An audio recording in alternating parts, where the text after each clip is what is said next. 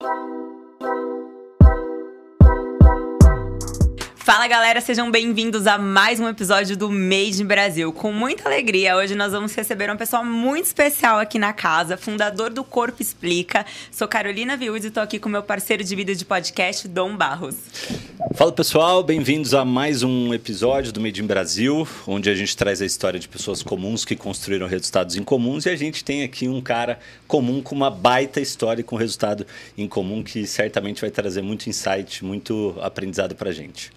Vocês os conhecem, né, muito já como terapeuta, como palestrante, fundador do Corpo Explica. E aqui conversando com ele, nós descobrimos uma super história do mundo dos negócios, que é o mundo que a gente gosta. Ele estava contando aqui pra gente nos bastidores que antes de dar certo, muito certo, ele quebrou 17 vezes. E a gente vai ouvir essa história aqui para vocês aprenderem junto com a gente. Recebam com muito carinho na casa Elton Euler. Bem-vindo ao.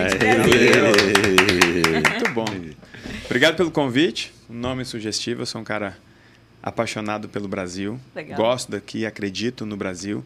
É um dos nossos é, sonhos é contribuir para o Brasil, crescer para o Brasil enriquecer. A gente realmente trabalha todo dia pelo Brasil e pelo brasileiro. Então, Show de bola. O papo vai ser bom. Vai. E trabalhamos muito, né? Eu lembro mais jovem, eu via muitos empresários trabalhando e falando assim: ah, porque eu vou mandar meus filhos para fora. E eu ficava me perguntando, mas poxa, né? Você já tem tanto, por que, que não investir aqui, criar mais negócios aqui? Então é o que a gente busca.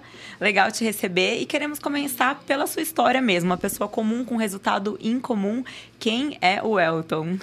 Essa é uma das perguntas mais difíceis, né, de se responder. Então a gente sempre usa o contexto para para responder. Então eu sou, como você colocou, empresário, tenho vários negócios, sou escritor, me descobri nessa habilidade e sou terapeuta. Eu brinco que sou terapeuta por obrigação, não muito por vocação, porque eu não pensava em ir para esse universo do desenvolvimento humano até a minha vida se desenvolver sem acontecer. Eu me vi com três filhos, hoje eu tenho cinco, um deles se chama Dom, o, Ah, a é? rapa do taxa, o Dom. Uau, Dom meu. olha! É. É, eu me vi ali com três filhos, com todos os meus sonhos é, empresariais frustrados, porque eles não tinham dado certo. Eu não tive acesso. Eu gosto muito do que eu faço na internet hoje, porque às vezes parece clichê, às vezes parece só mais um podcast, só mais um post, mas o Elton do passado não tinha alguém tão próximo. Né? Vocês trazem pessoas fantásticas aqui. Então, o cara com internet em casa, ele tem a opção de ouvir uma piada, de ver uma sacanagem, ou de estar na mesa com alguém, como você disse, alguém comum como ele, mas com um resultado totalmente incomum. Então, eu sempre quis é, ser empresário desde pequeno, porque eu sempre gostava muito de carros. Eu venho muito de baixo, é, família muito simples, muito humilde mesmo. E eu gostava de carros. E o meu pai tinha dois amigos, eu brinco que dois amigos bons. Tá. Né? Que meu pai é porra louca, porra louca até hoje. Então, como dizia minha mãe lá atrás, cuidado com os amigos do seu pai. Mas tinham dois que me chamavam a atenção, porque eles tinham família, é, tinham uma ótima é, aparência, passavam uma ótima impressão e eles tinham bons carros. E na época, um carro muito bom era aquele Monza. Então o Monza tinha uma versão especial dele, não era, não sei se era o Classic, eu sei que tinha um Monza especial e os dois tinham Monza vinho. E os Eu dois tinham disso, empresas. Então, pô, quem tinha carro, às vezes tinha um Fusca, tinha uma variante, um Chevette, alguma coisa assim, e eles tinham um Monza, então era um carrão, né? E eles tinham negócios. Eu falei, poxa, então para ter esse tipo de carro tem que ter negócio. Tanto de parte de pai quanto de parte de mãe, é, meus avós, os avós homens, né? Eles faleceram cedo, as mulheres foram tocando a família ali, então isso criou aquela dificuldade natural que a gente conhece. E por parte de pai, minha avó também não se casou novamente, criou a família com muita dificuldade. E tem um tio, que eu chamo de tio, é, até brinco ele que é o tio bastardo, é o tio mais querido, porque a família dele era muito mais pobre que a família da minha avó, a ponto dele pre- precisar morar com a minha avó. Então ele sim era uma referência de pobreza pra gente Tá. né? E ele ascendeu muito na vida. De repente ele começou a morar em Alphaville, andar de Land Rover, aquela coisa, tipo, porra, o Moacir Mudou. mudou, acertou, tipo, virou virou com força, né? Vamos dizer assim. Eu brinco, estourou no norte. Estourou no norte. E antes de estourar no norte, quando ele estava ascendendo, ele tinha um Monza. Então o Monza me chamava a atenção. E todas as pessoas que eu conhecia, que eu tinha acesso, que tinham Monza, tinham empresas. Então eu pensei, pô, então para ter a vida que esses caras querem, que esses caras têm, eu preciso ser empresário, preciso ter um negócio. Beleza. Quando eu comecei a olhar esse mundo, eu comecei a ver coisas como Silvio Santos, que é uma das minhas principais inspirações, Bill Gates, Steve Jobs. E ainda criança eu olhava para aquilo e é bom quando a criança ainda não se machucou, né? Quando é, ela é pura, quando acredita, ela é inocente, quando né? ela ainda acredita. Eu olhava e falava, eu quero fazer o que esses caras fazem. E quero fazer as coisas do tamanho que eles fazem. Então, sempre assisti o Silvio Santos, mas não só como aquele apresentador, como aquele comunicador. Eu adorava saber que por trás daquele programa tinha um baú da felicidade. Então, tinha um jeito dele ganhar dinheiro ali. E tinha um jeito dele distribuir dinheiro, não só no palco, mas através das pessoas venderem aquilo, participarem. E assim você vê na telecena, na Jequiti. Então, tinha ali uma estrutura, um modelo de negócio. Eu falei, pô, gosto disso. Uhum. Isso aí me chama atenção. E nisso eu criei um sonho muito grande. Então eu já queria ser milionário, aquela coisa toda. E não podia ver um filme que ficava apaixonado nos carros. Mas pô, na época eu sou de Brasília, mas fui criado em Cuiabá, Mato Grosso. Então os carros, uau, que a gente via por ali era Gol, Golf GTI, era uau. Então era o que uhum. eu dava conta de sonhar. Quando eu vinha outras coisas, que são os carros que eu tenho hoje, totalmente fora da minha realidade. E eu comecei a sonhar. E aí precisava empreender, só que eu fui empreender sem estrutura e sem acesso. Sem muito acesso, que são é, as referências, os conteúdos, as instruções que é, hoje através da internet, não só com conteúdo, mas com iniciativas como o próprio Fórmula de Lançamento, que o Érico começou e trouxe isso, e, e o mercado se encheu de mentores, isso foi muito bom porque fez o Brasil começar a produzir mais empreendedores com referência. Então hoje o cara é cru, com seis meses, com um ano nesse mercado, ele já sabe coisa que, poxa, demorava tempo para saber, né? uhum. né? Então, eu venho de um outro momento, onde tudo era mato e, cara, eu tinha uma ideia e ia tentar vender essa ideia. E não dava certo. Eu mudava de ideia e tentava vender aquela ideia. Não dava certo. Eu dei uma palestra outro dia, é, no evento que a gente tem, uma imersão chamada Ponto Cego, e eu contei que uma das minhas investidas frustradas foi com a franquia de Lava Jato Móvel se chamava Sujinho Lava Cara. Eu nem era o franqueador. É. Eu tinha comprado a franquia, tá. porque na minha cabeça eu ia ficar milionário com aquilo. E minha esposa fala: amor, eu sempre soube que você ia acertar, porque todas as suas contas sempre dava mais de um milhão. Eu tinha uma ideia, eu ia para a calculadora. Amor, ó. Quando ela falava ó, se, então, ela já sabia que era uma ideia. Ó, se tal coisa acontecer, a calculadora começava a fazer barulho. Uhum. Se tantas pessoas acreditarem, se tantas pessoas comprarem, vai dar tanto, então vai ser tal coisa. E o sujinho é, foi uma ideia que alguém teve e eu falei, pô, vou levar isso para Cuiabá. Na minha cabeça, se eu colocar isso em cada shopping, em cada supermercado, em cada aeroporto, vai dar certo. Só que eu não tinha o que eu ensino hoje, que era estrutura, estrutura. emocional, para tocar as coisas enquanto as minhas relações familiares estavam acontecendo. Tá. Então, quando a gente olha lá para trás, você fala, ah, mas era uma ideia idiota. Não era tão idiota assim, porque hoje shopping tem, aeroporto tem, supermercado tem, já tem condomínio que tem lavagem a seco ali embaixo. Ou seja, era uma ideia boa, era uma ideia certa na mão de um cara que não estava pronto que trabalhava muito, que tinha capacidade, mas é o que eu sempre falo, me faltava permissão, eu nem sabia que isso existia. Então, nessa minha trajetória, eu fui quebrando as minhas ideias até chegar uma hora de eu pensar, poxa, deve estar faltando alguma coisa em mim. E teve um momento que eu já estava muito perto de desistir. Eu já até falava, puxa, eu vou morrer tentando. Então, o cara que fala que vai morrer tentando, ele já desistiu de conseguir. Ele já aceitou que ele só vai tentar porque ele não quer dar o último passo para trás. O último passo para trás é jogar a toalha e falar, larguei. Tanto é que nas minhas contas, né, quando eu quebrei pela décima sexta vez, eu tinha um sócio. Era eu, meu irmão e mais um sócio. Esse cara que tinha tido a ideia, a ideia era ele, dele e ele que tinha investido. Quando deu errado, eu fui trabalhar com ele. Então foi o único emprego formal que eu tive na minha vida. Tá. Então eu trabalhei ali por mais ou menos quatro anos na Federal Doctor em Brasília. E aí chegou uma hora que eu falei, cara, não dá mais para mim. Eu aceitei o emprego porque eu não tinha muita opção. E na época só tinha as duas meninas, o Juninho não tinha nascido ainda. E eu falei, putz, não dou conta mais, tipo, não, não rolou. talvez precise de sorte, talvez tenha que ter o dedo de Deus. Eu não sei o que, que é, mas para mim não rolou.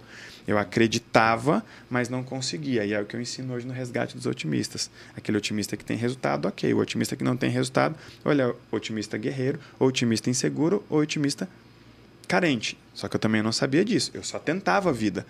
Chegou a hora que eu cheguei para ela e falei, amor, lembro até hoje, nós somos no, Caraíba, no Paraíba Carne de Sol, em Brasília minha família por parte de mãe é nordestina, então eu gosto muito. Fomos para Paraíba Carne de Sol bater um papo que eu estava agoniado, já não aguentava mais pegar aquele trânsito, andar com um carro com documento atrasado, fugir de blitz, não tava um caos a minha vida, a minha cabeça, meu coração. E eu olhava para mim e tinha gente que me conhecia, tipo, e aí, cara, o que você está fazendo? E quando eu falava nada, ou um Nossa. emprego, ou a, as pessoas que gostavam de mim falavam, putz, você é um desperdício, mas ao mesmo tempo você também não dá certo, que bom que você procurou um emprego. Né? Então, meu próximo degrau ali em Brasília seria fazer um concurso público. Inclusive, eu tinha um tio, tenho ainda até hoje, que ele foi funcionário do TCU, saiu e hoje ele é funcionário do Senado. E são os dois concursos mais desejados e cobiçados que, que se tem ali em Brasília. Eu me lembro que ele abriu uma poupança e cada mês ele depositava um valor naquela poupança e o primeiro sobrinho que passasse no concurso ia rapar a poupança. Hum. Aquilo para mim parecia quase que ofensa, mas chegou uma hora que eu comecei a desejar aquela poupança. Falei, cara, se eu passar, acho que eu. Ô, tio, um dia eu perguntei, tio, quanto tem na poupança? Ele, não vou falar. Tio Maurício. E aí, é, ele era tão adepto do concurso que ele tinha os nossos dados dos sobrinhos, ele fazia a inscrição e mandava lá, cara, vai fazer a prova. Tá. E chegou um tempo que eu comecei a me ofender com aquilo, mas a minha falta de resultado começou a mostrar que da, da parte dele era um carinho e um cuidado. Tipo, cara, sua receita de sucesso não está funcionando. Você não quer tentar a minha? Uhum. Até que um dia ele realmente foi lá em casa. Ele me viu já com três filhos e tal, bateu aquele papo e nós descemos. Eu achei que fosse só uma visita cortês e não era. Ele chegou lá e falou: Cara, você realmente precisa agora encarar o concurso público. Já está na hora, a família está crescendo, você está perdendo tempo. Gosto das suas ideias, mas elas não rolaram. E aquele dia eu não recebi como um ataque, eu recebi como um, um um zelo, um cuidado, um conselho, um conselho de alguém que acredita na família e tudo. E tipo, cara, não dá mais pra você ficar brincando. Tipo, você tá empreendendo aí, o tempo passou e você não viu. Você se casou, seus filhos chegaram e, cara, você... em outras palavras, vai fazer o concurso. Aquele dia foi a primeira vez que eu fiquei abalado com o concurso. Eu falei, cara, talvez seja. Só que ele me fez uma pergunta. Ele falou, por que você não faz concurso? Você é tão inteligente. Aí eu falei, tio, mas Será que não é um desperdício? Porque para passar no concurso não precisa ser inteligente. Com precisa todo decorar. respeito a quem precisa decorar. Ele falou, então, é porque sua inteligência não está te dando dinheiro. Uau. Decora e passa. Realmente não precisa ser inteligente. Precisa estudar um pouco. E você passa. Aquele dia eu fiquei balançado, cara. E aí eu me lembro que aí o concurso público começou a me amaldiçoar. Porque eu pensei, putz. Porque eu pensei, cara, isso foi uma ferida tão grande em mim durante muito tempo que eu me emociono quando eu me lembro, quando eu volto para aquele lugar, quando eu me lembro daquele bairro, daquela, daquelas noites, daquele dia. Falo, cara, tipo assim, não rolou. Eu via ideias boas, eu contava para os meus amigos, tipo, faça, porque se você fizer, talvez dê certo. De tão machucado que eu estava, tipo assim, eu não uhum. acreditava mais em mim. Ali eu já estava empreendendo por obrigação, mas eu de fato já não acreditava mais em mim. Não era mais aquele Elton do começo, não. Né? Ah, eu vou ser o próximo Silvio Santos, próximo Steve Jobs, próximo Bill Gates. Deixa comigo. Cara, você erra, você erra. E aí o nome suja, aí você começa a usar o cartão da sogra. E aí você começa a escolher se você vai pagar o aluguel ou a internet, aquele negócio. Cara, a autoestima vai embora. Vai embora, a confiança vai junto. E aí a porta fica aberta para o amor ir embora também. Porque, cara, uma vida sem dinheiro, que é a mulher difícil. tem que acreditar e tudo, é, é, muito difícil. E aí eu comecei a me incomodar com aquilo. Eu, você se emocionou você passou a mão, eu reparei que a sua unha está bem feita. Teve um dia eu cheguei em casa, minha esposa estava fazendo a unha, ela mesma. Aí eu falei, puta, mano, eu não sou capaz de pagar uma manicure para minha esposa. E aí eu precisava isso já foi um momento um pouco mais avançado. Eu tinha descoberto o universo do marketing digital, descobri que eu era um bom copy, falei, vou por aqui. E eu precisava entregar uma copy. E ela foi fazer o jantar e lavar a louça. Eu falei, cara, não paguei a manicure dela. Ela não tem uma máquina de lavar, ela não tem um empregado. Tipo assim, a unha que ela fez já foi embora, já zoou tudo. Uhum. Aquele dia eu me senti um merda, bicho. É, Outro dia ela descobriu porque que eu demorava tanto no banho. Eu só chorava no banheiro. Chorava, pra ninguém ver. Pra ela não ver. Porque eu não mexia com bar, essa coisa toda e tal. E eu falei, cara, ali era o dia que eu, que eu chorava e tipo, o que, que eu vou fazer? E aí eu tinha força para fazer, mas sabe aquela certeza, tipo, cara, eu vou apostar, não vai rolar. Uhum. Então eu me machuquei muito. Então eu fiquei com essa vontade, essa necessidade de encontrar respostas. Até que um dia minha indignação bateu forte. Foi quando eu comecei a ler mais, ler mais os livros de os livros de autoajuda, que eram os livros que eu tinha birra e resistência. Aí eu falei, cara, deixa eu ler isso aqui. E eu descobri que certo e errado eram pessoas que acreditavam na vida certo ou errado eram pessoas que tinham conseguido. Tem uma maneira, porque eu, a gente já assistiu né, um podcast onde você explica e realmente é fascinante. A gente quer não só saber da gente, mas aprender como também olhar isso em outras pessoas. É, é todo um curso, né? Mas tem alguma maneira que você consiga explicar, talvez até usando a gente como referência e trazendo quais que são essas características para as pessoas e se elas aí em casa conseguirem identificar uma delas, se a gente fazer tem, alguma prática? Tem. O cara mais magrelo, mais tá. esticado, como eu, você vê que ele, ele sempre vai ter pouca energia, energia no corpo. Então, para ele é muito fácil ficar com essa postura aí. Eu fico com essa postura aí, dois dias depois eu tô no quilo de trava no corpo. Entendeu? Porque para ele é natural.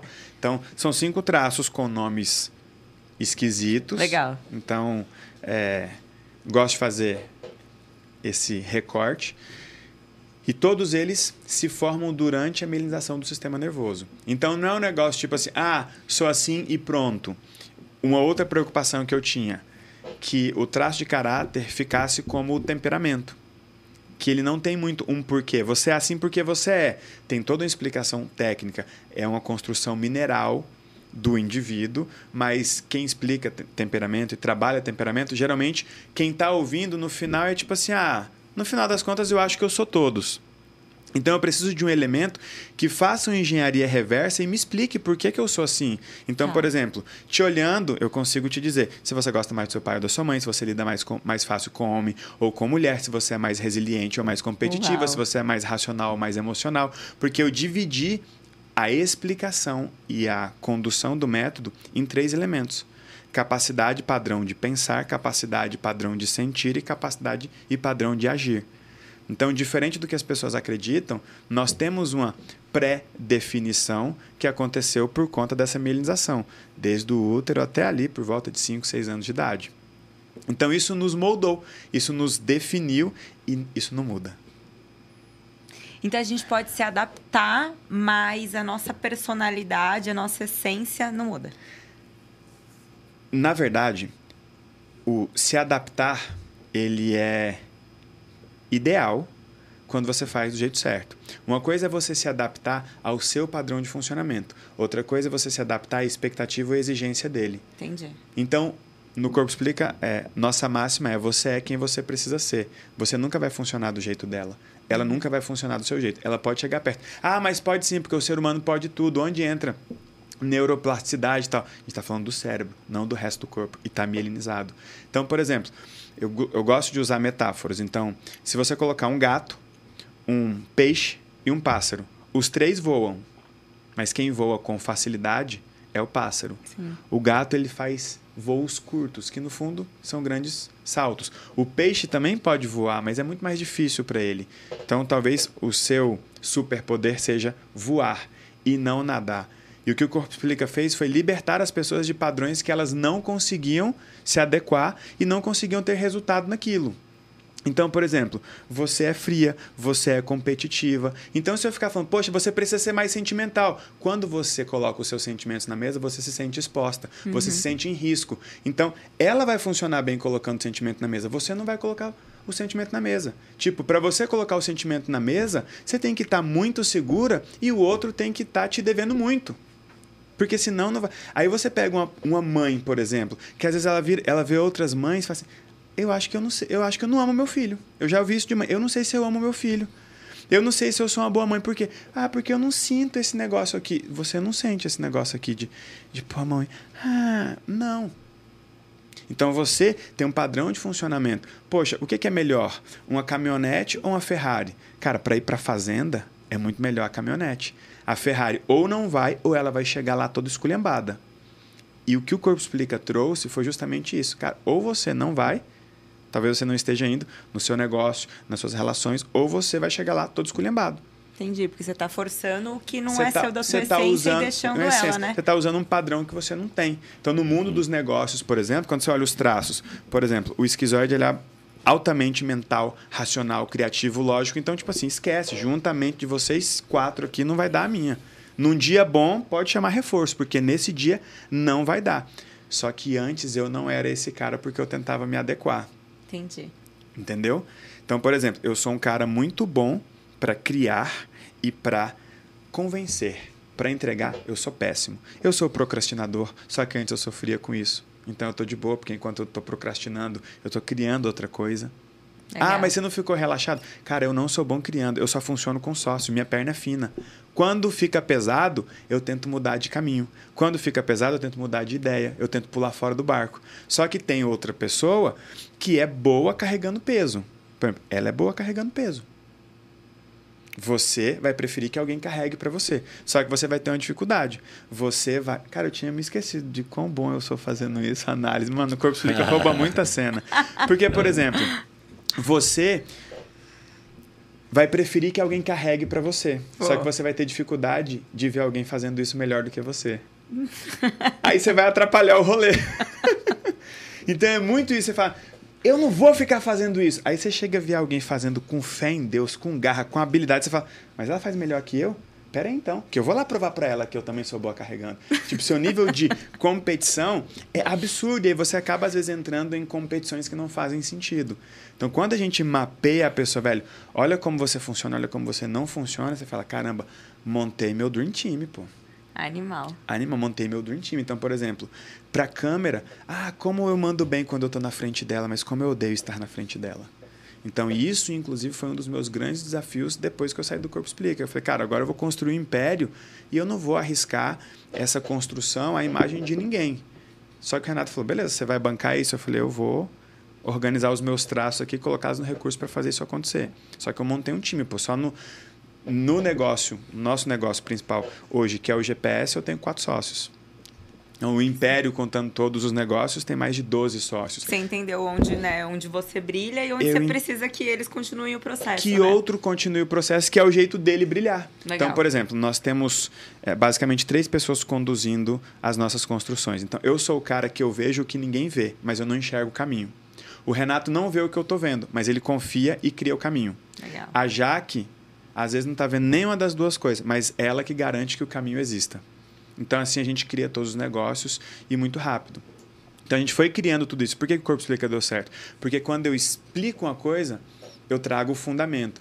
Ó, isso foi assim porque a gestação da sua mãe foi assim, assado e tal. Isso foi assim porque, possivelmente, quando você tinha 4 ou 5 anos, aconteceu isso e isso na vida dos seus pais, você se sentiu traída, excluída, etc e tal. Você sentiu assim porque você se sentiu manipulado em tal época da sua vida. E tem gente que se sentia e se sente até hoje e é manipulado até hoje em troca de amor por aquelas pessoas. Você se sentiu assim porque você é, tinha muito medo de falhar e quando você falhava você pagava um preço muito alto, etc e tal. Então o cara vira e fala: Eu realmente sou assim. Nessa hora, de verdade, o padrão do corpo do cara, ele já não se importa mais. Porque ele fala: Entendi. Mano, você me explicou. Se é pelo que você está vendo, eu não sei. Mas fez sentido, Mas né? fez sentido e fundamentou com o que eu vivi na minha infância. E você não me conhece.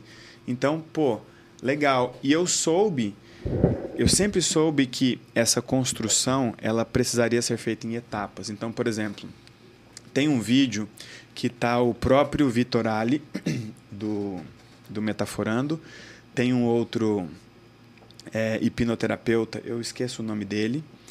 É, tava o Maurício Meirelles e o Igor no Flow.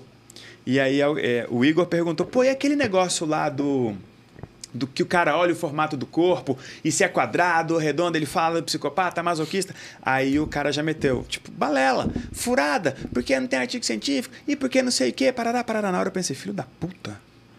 Não porque é, eu não goste do trabalho deles. Eu gosto, Sim. gostava e continuo gostando. É porque ali eu acho que ele foi irresponsável. Entendi. Tipo, de fato, não tinha artigo científico. Só que, cara, depois da pandemia, com essa história de artigo científico, o nego acha que artigo científico é um pastel. que você faz em meia hora. Pera aí, pô. Primeiro é, você é tem uma concepção filosófica da coisa. Depois você transforma em técnica. Às vezes, nesse momento, já distancia, você tem que voltar para corrigir. Depois que você transforma em técnica, você tem que aplicar. Depois que você aplica, você descobre os dados. Aí você vem de trás para frente sabendo se aquilo realmente para em pé ou não.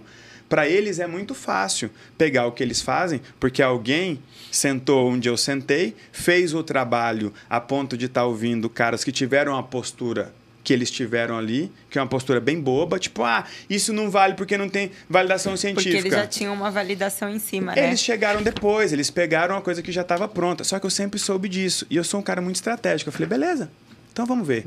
Eu sei do artigo que eu estou fazendo, eu sei do resultado que eu gero e, tipo assim, caguei para sua opinião, até porque eu sei que você não tem fundamento suficiente. Você não parou para olhar, para opinar. Ok, beleza. Não é, nem, não é nem num lugar de ofensa, é num lugar de tipo assim: você foi infeliz no que você falou. Continua sendo um cara incrível, com um ótimo trabalho, mas é porque no seu, no seu rolê você chegou depois de um cara como eu. Então, ok. Só que estrategicamente a gente foi no Maurício Meirelles.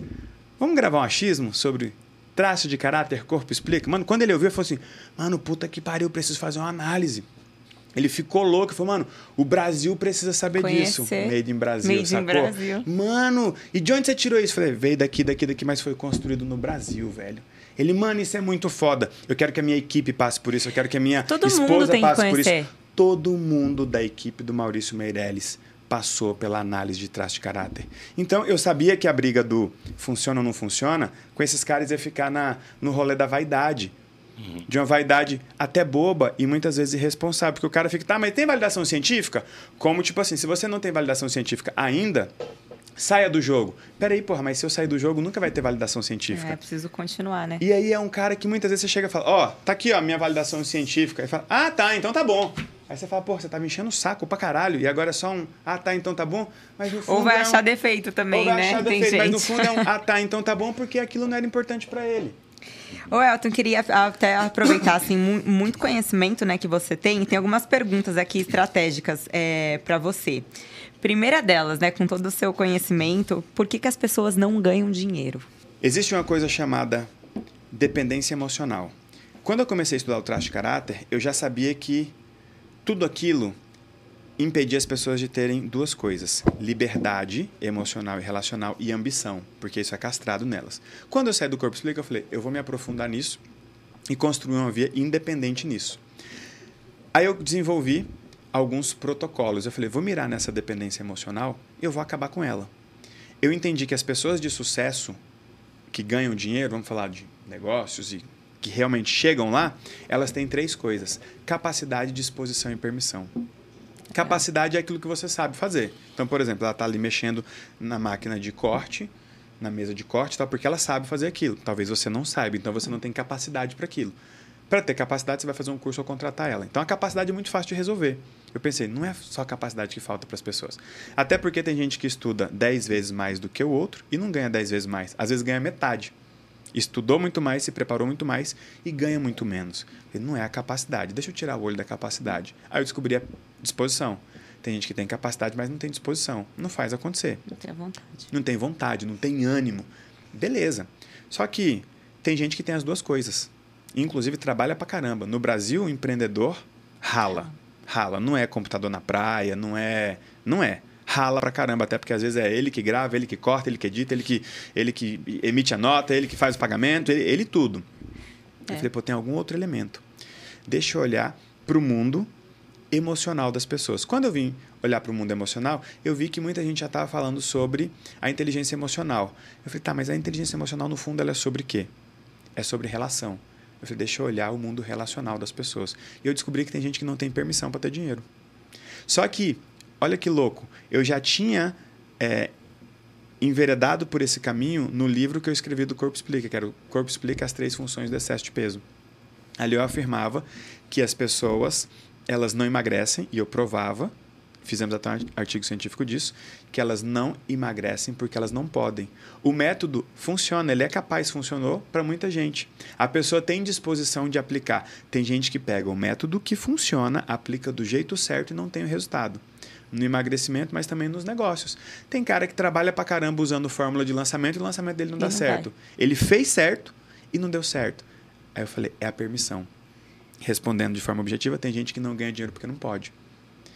Não pode porque sente culpa, não pode porque não pode brilhar mais do que o outro, não pode porque muitas vezes quando tem dinheiro tem que assumir responsabilidades que ele não quer e ele não tem liberdade emocional para dizer, olha, nós somos amigos, nós somos parentes, mas esse problema aí ele é seu, ele não é meu.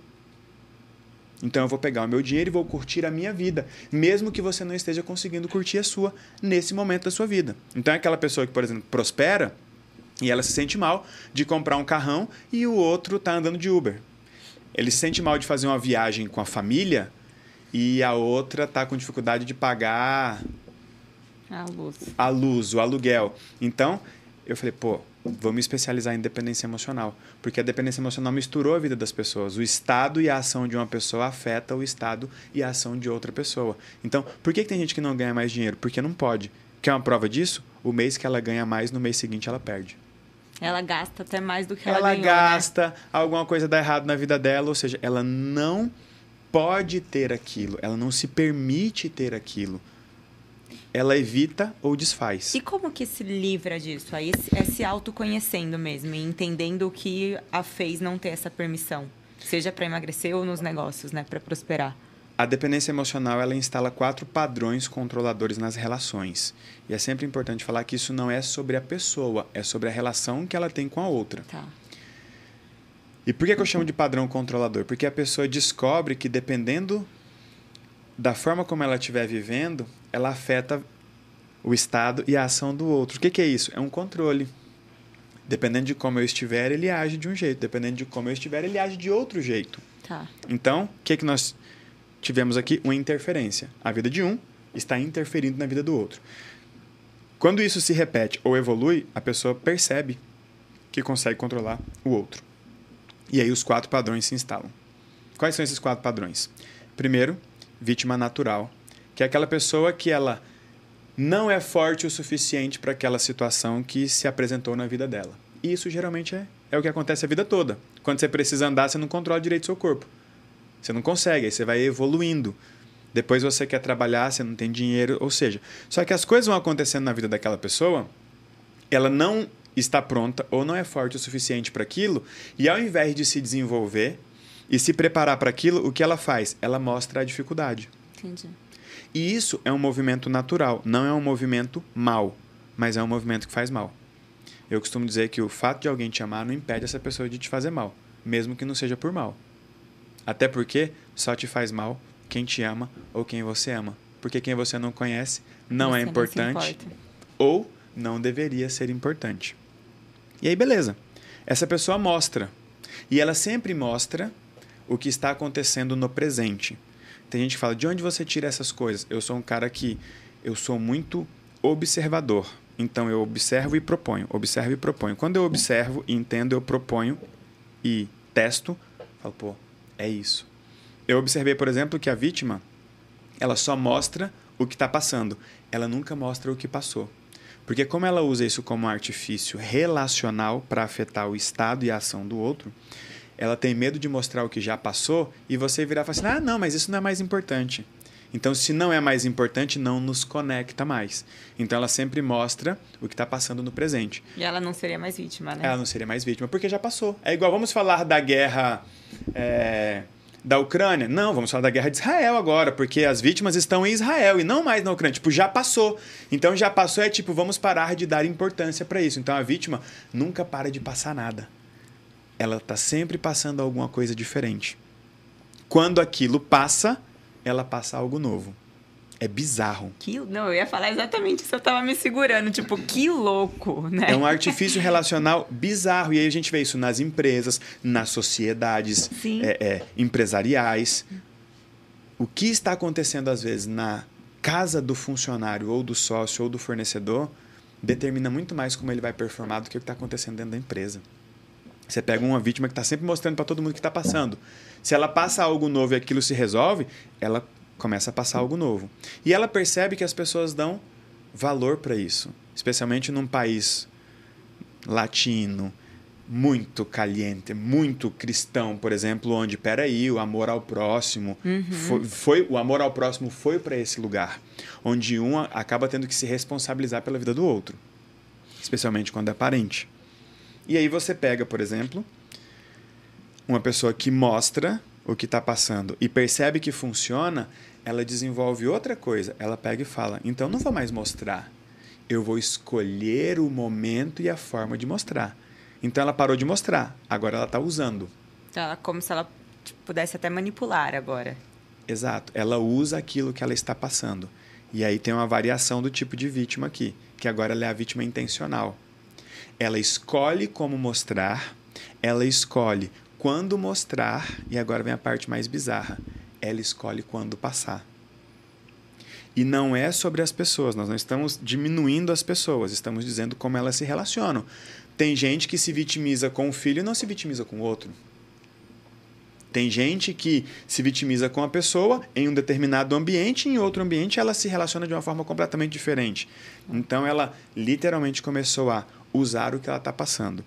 Além de mostrar, ela usa, porque ela sabe como isso afeta o outro. Então você que está ouvindo a gente, você é muito afetado. Então cuidado com o que as pessoas mostram para você, com o que as pessoas mostram para quem você é, se relaciona, com quem você convive, porque às vezes mostrou para você falar, ah, tô de boa, mas mostrou para um amigo que você fala, puta que pariu, é, é, não, esse problema é meu sim. Isso faz as pessoas pegarem os problemas umas das outras. Aí eu fui observando, beleza. Dentro desse movimento da dependência emocional, você tem o terceiro perfil, que é o perfil controlador narcisista. Aqui nós não estamos falando do transtorno ou do distúrbio de personalidade, mas nós estamos falando de características que uma pessoa que tem esse transtorno tem. Ou seja, ela não tem aquele transtorno, mas tem características idênticas.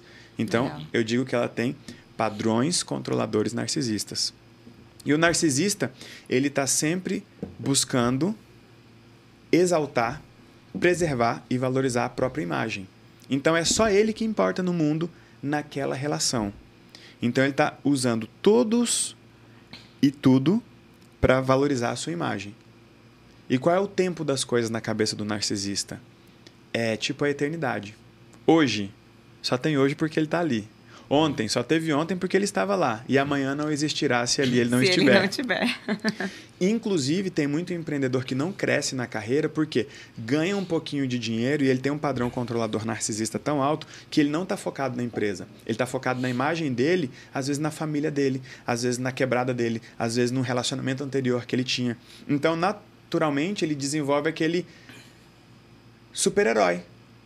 As pessoas têm um problema, ai não, eu ia montar esse negócio aqui, mas tive que voltar para resolver o problema dos meus pais. Você acredita que os meus pais não estão transando mais? E cara, o que que você tem a ver com isso? Mas ele Você não criou esse problema, você não consegue resolver esse problema, mas você está ali como a pessoa que resolve.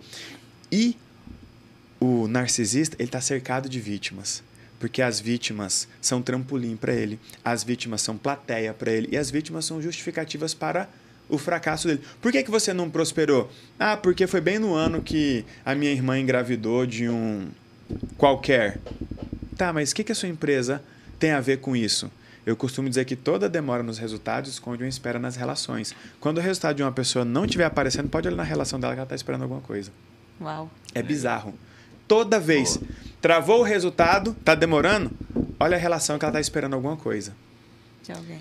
E aí tem o quarto padrão, que é o que mais produz espera também, que é o vingador. Só que eu volto a dizer, não é sobre pessoas boas ou pessoas más. São pessoas que estão se relacionando de um jeito bom ou de um jeito ruim, de um jeito que traz um resultado positivo ou um resultado negativo. E o vingador, ele não é uma pessoa má. Não é. A vingadora não é uma pessoa má. É uma pessoa. Agora vocês vão ver a vingança de um jeito bizarro. É uma pessoa. Empresta esse. Esse. É uma pessoa que em algum momento se conectou com a outra. Certo. E em algum momento elas foram importantes uma para outra. Você nunca vai ver vingança entre pessoas que não foram importantes uma para outra. Tem que ter uma importância mútua. Por isso que a vingança surge depois de término de relacionamento, término de sociedade, término de parceria. Por quê? Essas pessoas, elas. Essas pessoas, elas eram importantes uma para outra. Ok. Começo da parceria, da sociedade, do relacionamento. E em algum momento da vida, alguma coisa aconteceu e essa importância acabou. A amizade, a parceria, a sociedade, ou simplesmente a visão de futuro. A pessoa virou e falou assim: cara, não faz mais Mudei. sentido eu estar com você. Não quer dizer que você não tenha sido importante para mim lá atrás. Por exemplo, eu tive é uma treta societária com uma pessoa que fundou um negócio gigantesco, incrível, impactante comigo. Contei a história de, de, de construção disso, contei aqui, está contado no livro e tal, uma pessoa extremamente importante para a construção disso tudo. Mas em algum momento a importância acabou. Cara, eu vou tocar o meu rolê, você toca o seu. Até aí tudo bem. Só que quando essa importância acaba, um se sente na desvantagem. E não é a desvantagem sobre o passado, é a desvantagem sobre o futuro. Ah, beleza. Agora você vai seguir carreira solo, você vai voar, você vai bombar, ou agora você vai tocar a sua vida, eu vou ficar aqui com essa bucha, vou ficar aqui com esses filhos, vou ficar aqui com esse, com esse corpo acabado, vou ter que recomeçar. Então, o Vingador, ele sempre vai falar sobre o passado. De qual passado? Do passado em que eles foram importantes, do passado em que ele tinha valor com medo do futuro, do que o, a outra pessoa vai construir ou se tornar. Com medo do futuro, do que a outra pessoa vai construir ou se tornar sem ela. Por isso o Vingador tem uma característica: ele não quer nada para si, ele quer tirar do outro. Uau. Porque ele quer voltar ao status quo anterior. Peraí, pô. Peraí. Agora que você tá famoso, então você vai tocar essa empresa aí e eu vou ficar. Não, vamos dividir no meio. Eu não quero dividir no meio. Porque agora você vai para um caminho que eu não vou. Ou porque agora você vai para um caminho que eu não consigo ir. Ou talvez você vai para um caminho que eu nem queira ir. E esse caminho não estava planejado quando nós combinamos lá atrás. Então, quando você para para ouvir o Vingador, ele está falando a verdade. Só que ele está usando a verdade do jeito errado, porque ele não está mais usando a verdade para construir sua própria vida. Ele está usando a verdade para tentar destruir a vida do outro. Então o Vingador começa a se guiar pelo outro. É nesse momento que ele perde. Porque ele para de construir sua própria história para tentar destruir a história do outro. E quando você para para ouvi-lo, ele tem razão. Esse é o problema. Ele não está mentindo. Né? ele tem razão. E aí você junta um monte de vítima aqui do lado, aí a vítima consegue é, criar uma aderência. Porque o que, é que o Vingador está buscando? Justiça. Ele acha que a vida é injusta. E a vítima? A vítima também acha que a vida é injusta, porque a vida para ele é pesada. E o vingador? A vítima fi... a vida ficou pesada. Para a vítima, a vida é pesada. E para o vingador, a vida ficou pesada. Então vamos lutar contra aquele que está com a vida leve. Inimigo em comum. Inimigo em comum. Aí a gente olha tudo isso e fala, cara, beleza. A vida está acontecendo as oportunidades de negócio, de parceria, de enriquecimento. Só que essa pessoa está presa nessas relações. É por isso que ela não prospera. Vamos montar um negócio nós dois? Aí, em vez dela olhar para você, para proposta, para possibilidade, ela olha para o outro. Por aquilo que o outro fez com ela, que ela ainda precisa resolver, e por aquilo que ela acha que você vai fazer igual ao outro. É comum pessoas começarem relações se baseando no que aconteceu no passado. Então, por exemplo, vamos supor, tive outro dia no Ponto Cego uma pessoa disse: Eu sou casada há, não lembro muito tempo, mas muito tempo, sei lá, 7, 12 anos, acho que 12 anos e tenho uma filha de 7 anos. 12 anos com a pessoa que foi traída e teve muitos problemas com a ex. E nós tivemos que fazer um contrato onde eu não tenho direito a nada, separação total de bens. Aí eu falo, que ótimo, ele está guiando a sua relação com o que ele passou com a outra. A outra ainda é importante para ele. Nossa, a pessoa aí. tenta manter essa importância. Quando você fala, vamos por aqui, aí o Vingador pega e fala, deixa eu ver se o outro foi. Isso só tem valor para ele se tiver tido ou tiver tendo valor para o outro. Ele perdeu o controle da própria vida sem perceber. E ele vai passar a vida buscando isso. Então, quando você tem uma pessoa que está num ambiente desse, com essa situação, aí ele desenvolve a dependência emocional. Quanto maior a dependência emocional, menor a permissão. E não vai importar a capacidade à disposição dessa pessoa. Por isso que a gente fala que tem três tipos de otimistas, sem resultados. No mundo dos negócios, só vai ter resultado quem é otimista, quem acredita. Ah, mas o otimista é ingênuo. Essa é a habilidade dele, é acreditar que a vida pode ficar de um jeito Sonhar, independente né? de como ela está agora. Ele vai imaginar e falar assim, cara, tá ruim, eu sei que tá ruim, mas eu ainda assim acredito que ela pode ficar melhor. Diferente do pessimista. O pessimista, nenhum dado que você der pra ele, ele vai acreditar. Ele nem vai tentar, né? Essa é a Ele diferença. nem vai né? tentar. Mas você quer saber a verdade? Sabe quem é o mais perigoso? Talvez. O realista. Ah, o realista. Porque o realista, ele é um pessimista disfarçado. Bem, eu acredito, mas diante dos dados, ou seja, eu acredito em você, mas os dados me permitem duvidar. E aí você fala, caramba, E aí a ele tira um realidade... pouco da energia até do otimista, né? Total. Porque ele traz um dado em Traz um cima. dado e você fala, mano, o otimista tem que andar só com o otimista. Legal. Porque o pessimista vai puxar pra baixo, mas o pessimista fala, ah, mano, você é um pessimista, você não acredita na vida. Já o realista, ele vem como aquele otimista disfarçado. Não, cara, eu não tô duvidando de você. É porque olha os dados do mercado. Aí você fala, caramba, eu acho que eu tô errado. Eu Entendi. acho que eu tô Faz errado. sentido. E o otimista, ele não tá conectado com a realidade mesmo. Ele tá conectado com o futuro. Ele tá conectado com o futuro. Mano, eu sou um cara que é, veio da TI, começou a escrever e agora tá mudando a vida das pessoas. E agora começou a desejar um Nobel. É muito fácil olhar para mim e falar: "Ei, não é para você. Por isso, por isso e por isso, por isso. Vamos olhar a história de quem já ganhou esse prêmio. Vamos ver a que distância você está deles para você ver o quanto não é para você. É muito fácil me convencer de que isso não é para mim. Assim como era muito fácil me convencer de que o corpo explica não era verdade, de que o GPS não gera a transformação que gera, de que era muito fácil me convencer enquanto eu não estava pronto. Legal. Então, enquanto eu não estou pronto, eu preciso preservar o quê?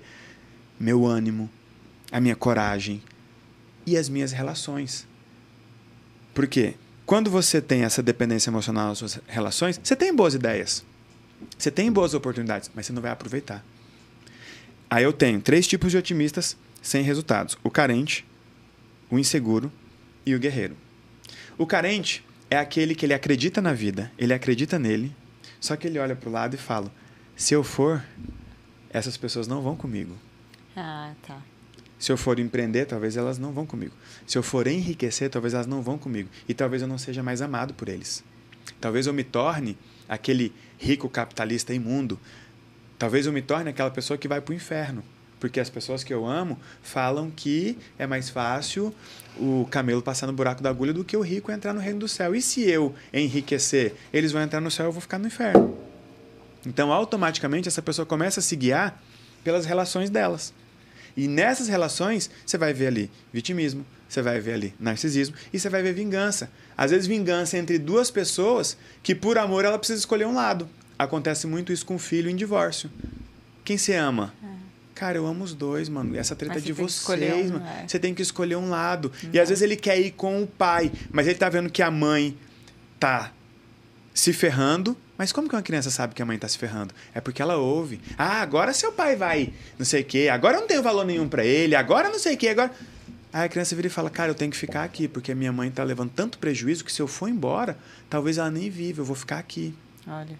Esse é o cara que tá decid... cresceu hoje, tem 30 anos, 40 anos, 50 anos, decidiu empreender, mas ele tá naquele lugar lá, no buraco que o pai deixou. Numa relação de vitimismo. Esse é o otimista carente. Ele tem medo de perder o afeto. Tá. Depois nós temos o otimista inseguro. Ele acredita, desde que os outros acreditem também. Aí é mais difícil, né? Que ele vai ter que convencer muita gente. Vai ter que convencer muita gente. Ninguém acredita no empreendedor no e começo, ele está né? tentando a- a- fazer as pessoas acreditarem nisso.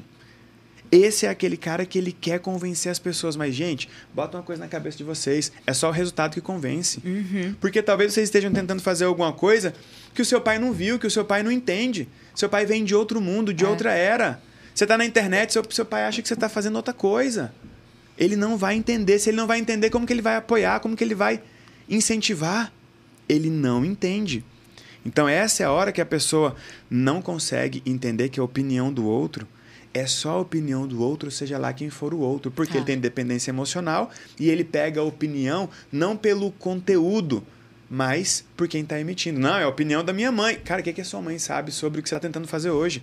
Talvez nada. Conhece, é. Nada. E talvez lá no final, quando tiver tudo pronto, ela vai virar e falar assim: Meu filho, eu sempre soube que você conseguiria. E ela sempre soube mesmo. Só que ela não conseguia ver o caminho. E aí essa pessoa fica, tanto o otimista carente quanto o guerreiro, quanto o inseguro, eles ficam vivendo entre picos e vales. O guerreiro é o quê? O que tá desafiando sempre. O guerreiro parece que é bom. É aquele cara que, mano, ele tá Vai, sempre pronto lá. pra uma treta, mas ele só entra na treta errada. Ele luta pela irmã, ele luta pelo cunhado, ele luta pela mãe, pela tia, pela sogra, por todo mundo, mas ele não luta pela empresa dele. Entendi. Ele vê uma treta acontecendo no passado, ele volta pra resolver, porque ele é aquele herói. Só é que aquelas pessoas que ficam três horas no telefone nos problemas de família.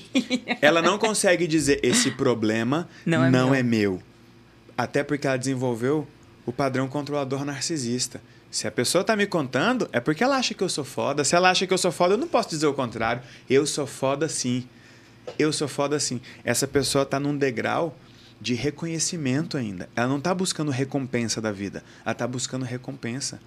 Nós precisamos evoluir e amadurecer, dar check na camada do afeto, dar check na camada do reconhecimento e estar livre para dar check na camada do da recompensa. Recompensa. Poder dizer, eu montei minha empresa para ganhar dinheiro. Quanto? Muito. Muito.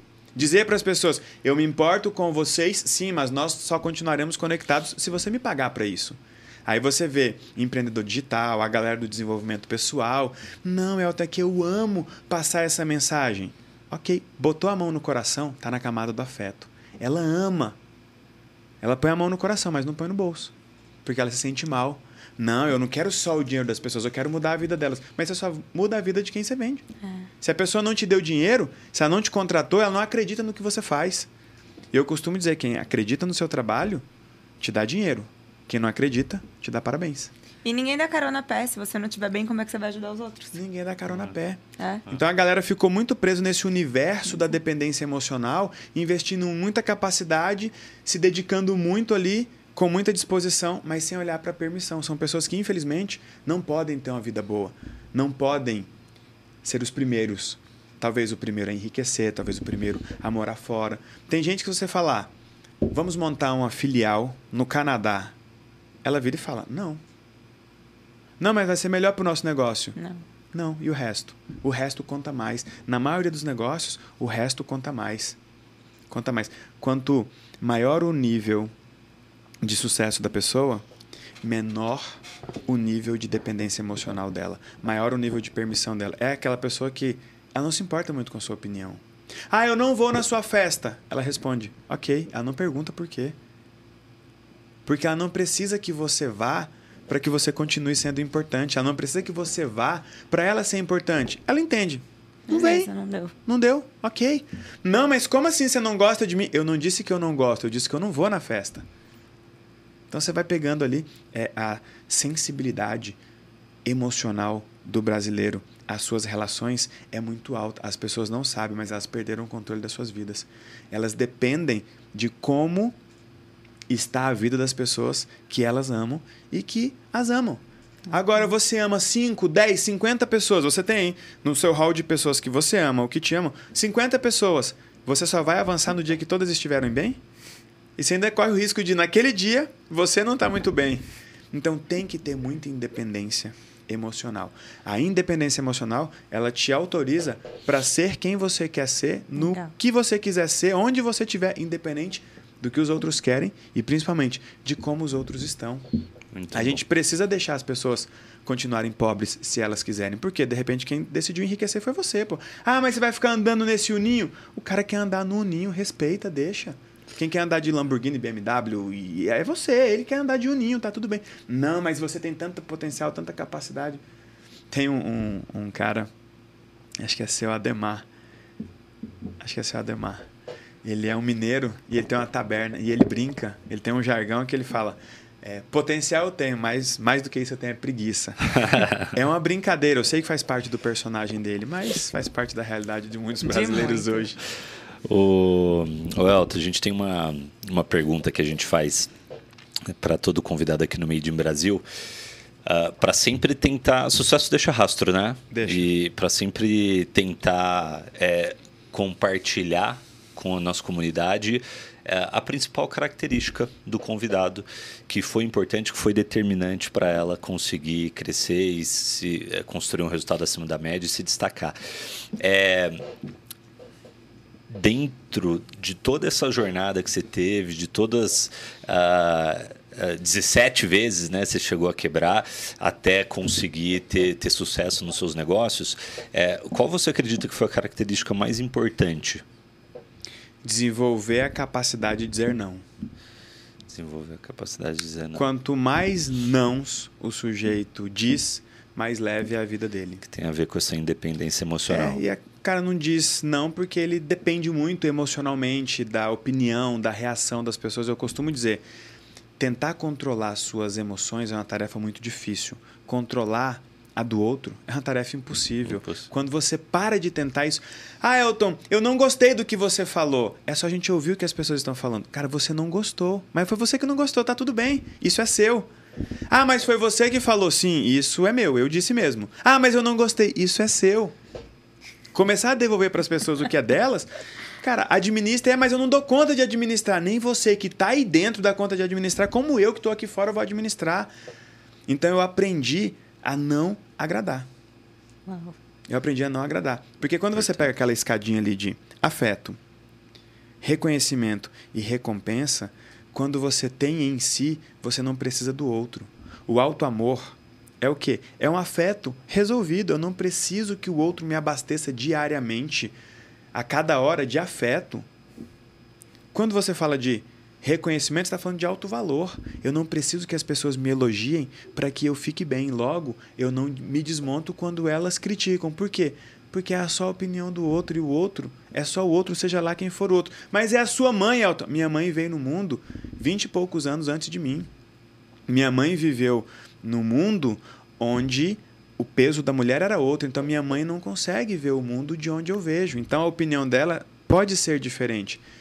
Eu não preciso mais lutar para convencer as pessoas, para agradar as pessoas. Eu deixo as pessoas pensarem diferente do que eu penso, inclusive sobre mim. E eu acho que para o sucesso isso é fundamental. As pessoas não precisam gostar de você e nem do que você está fazendo. E elas têm que ter o direito de não gostar. Eu não gosto do que você está fazendo. É um direito Sim. seu. Por causa disso, eu não vou gostar de você se você continuar fazendo. Também é um direito seu. Ah, mas isso não é. Libertador, né? É. é. Isso não é frieza, isso não é egoísmo. Não, isso é liberdade. Porque se o outro estiver exigindo que eu viva a minha vida aos moldes dele, ele está sendo egoísta. Ele está sendo egoísta. Então, quem ouve o que eu falo pensa, poxa, mas não é muito egoísmo?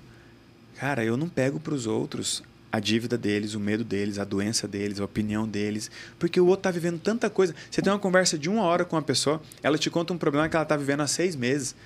Você tem ideia da quantidade de informação? Você tem ideia da quantidade de informações que não estão tá na mesa? Não, são seis meses de.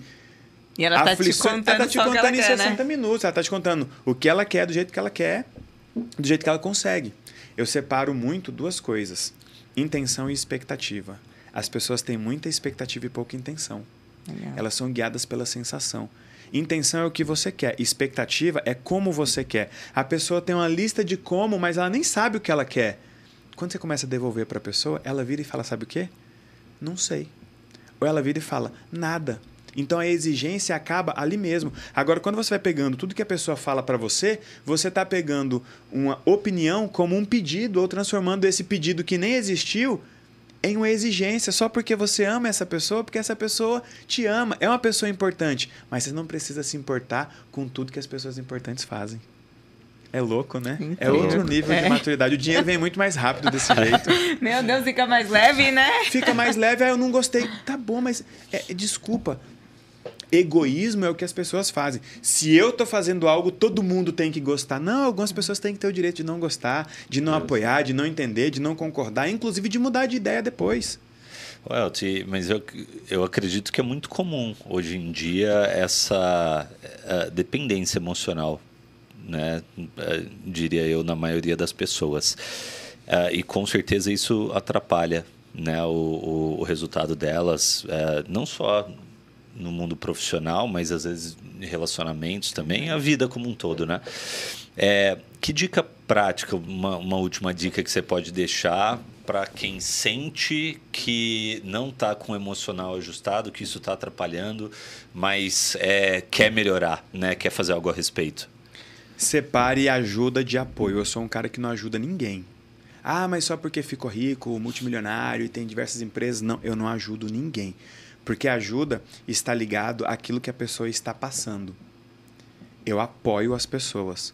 Porque o apoio está ligado naquilo que a pessoa está tentando. Quando eu só dou atenção para o que a pessoa está tentando, eu tiro tanto a minha atenção quanto a dela daquilo que ela está passando. Até porque talvez ela esteja passando muita coisa e não esteja tentando nada. Então eu não me mexo pelo que as pessoas estão passando. Ah, porque está acontecendo isso, isso, isso, isso, isso. Quando ela terminar de falar, eu falo assim, mas você está tentando fazer o quê? Porque no fundo, é a única coisa que me interessa e é a única coisa que eu consigo participar sem me envolver. Porque se eu me envolver no que ela está passando, eu vou passar junto. Se eu me envolver no que ela está tentando, ela vai tentar mais rápido. Legal. E o mérito vai ser dela. Só que as pessoas elas querem participar do que as outras estão passando, porque isso justifica também o que elas estão passando. Elas passam juntas, e aí vem aquela coisa: nós somos pobres, mas somos limpinhos. A gente não tem sucesso, mas a gente é honesto. A gente não é feliz, mas a gente está unido. Eu falo, cara, mas que declaração, que declaração demais, né? de merda você acabou de fazer. Então vamos fazer o seguinte, cara. Gostei de você, gostei de você. Mas é o seguinte: o que, que você está passando? Esse rolê é seu, você construiu, você resolve. Ah, Elton, mas eu estou precisando de um apoio nisso aqui. Beleza, eu vou te apoiar. Apoio é igual patrocínio. Legal. Quando você apoia, o mérito é de quem tentou. Terminou, o cara vai te lembrar, mas ele, você não está devendo nada e ele também não está te devendo nada. Porra, valeu, foi muito bom, cara. Eu consegui ir mais rápido pelo que você fez por mim. Mas realmente é igual patrocínio, porque o cara que está tentando, a verdade ele vai conseguir com você ou sem você. Talvez com você ele consiga mais rápido, mais rápido. talvez seja melhor, mais fácil. Agora, quem se conecta com as pessoas pelo que elas estão passando na ajuda, você quer saber a verdade? Só ajuda porque não acredita no outro já que você não vai ser capaz, já que você não vai conseguir, eu te dou esse dinheiro, eu faço isso por você. E no fundo, não fala a verdade. Ela diz: Eu te ajudo porque eu te amo. Mas no fundo é: Você não vai dar conta mesmo? Deixa que eu faço. E aí entra todo aquele padrão: Deixa que eu faço porque se não for eu, você. É... Aí você fala: Pô, peraí. Que bagunça. Vira que pro bagunça. outro e fala o seguinte: Eu não acredito que você seja capaz de pagar suas dívidas, por isso eu vou pagar. Vira para uma pessoa e fala que você só vai fazer por ela porque você não acredita nela. Porque para mim, dó é isso. Dó, desacreditar do outro. Outro dia, uma Uau. aliada do GPS perguntou: Posso receber investimento de um tio? Aí eu falei: Depende. Ela, de que eu? Se ele tem dó de você, por não acreditar no seu potencial, ou se ele está investindo por acreditar demais na ideia. São duas coisas completamente diferentes. Se ele estiver investindo porque ele não acredita em você, não pega não. esse dinheiro, não. Vai ser ruim para você, vai ser ruim para ele. Boa. Nós vivemos uma geração de gente frágil. E gente é. frágil não enriquece. Gente frágil trabalha, mas não ganha dinheiro. Agora, quando a gente começa a trazer essa liberdade, aí a gente começa a falar em felicidade, a gente começa a falar em prosperidade, a gente começa a falar em riqueza. Em abundância. Em abundância. Então é isso que a gente precisa trazer aí para o nosso Made in Brasil, melhorar mais o brasileiro e deixar os brasileiros mais livres, inclusive dos outros brasileiros. Inclusive dos outros da dependência do passado, outros. né? Elton, quero muito te agradecer, queremos, né? Obrigada mesmo por toda a entrega, por todo o conteúdo. Fica super um convite para voltar aqui na casa quando você puder e quiser. Acho que a gente tem muitos assuntos aí para navegar ainda com você. Não tem como ser raso com um terapeuta, é. né, galera? Sempre surge um depende, veja bem, olha isso, pense comigo. Se esse episódio não te levou a mil dúvidas e reflexões, volta que você não prestou atenção, né? É bem por aí. Queria que você deixasse as suas redes também de contato e de verdade fica o convite para voltar na casa. Muito obrigada. Maravilha, será um prazer voltar, bater esse papo agradável. Eu gosto de estar com quem acredita. Legal. A atmosfera é diferente, o olhar. É, eu não sei como está a vida financeira de vocês, não sei como é está o relacionamento de vocês, mas o olho de vocês brilha, sabe? O olho brilha mais do que o peso no ombro. Legal. Empreender no Brasil é pesado, mas vamos é. fazer o nosso olho brilhar, vamos estar com quem acredita e vamos estar com as pessoas livres. Então, foi um prazer, será um prazer voltar, gostei muito do papo Minhas redes são arroba Elton Euler no Instagram e é a principal. Show. Galera, quero agradecer quem ficou com a gente até aqui. Peço para que você compartilhe muito esse vídeo para que chegue em mais e mais pessoas e gere transformação, muitas dúvidas também, questionamentos. Vamos deixar a dependência de lado, vamos prosperar. O Brasil é um país próspero com pessoas fodas e a gente precisa acreditar mais na gente, fazer acontecer essa mensagem que eu deixo para vocês e pedir para que vocês também compartilhem, se inscrevam no canal. Toda vez que se inscreve, você passa a receber os conteúdos semanalmente, gratuitamente. Muito obrigada, Elton Elter, no Made in Brasil. Valeu.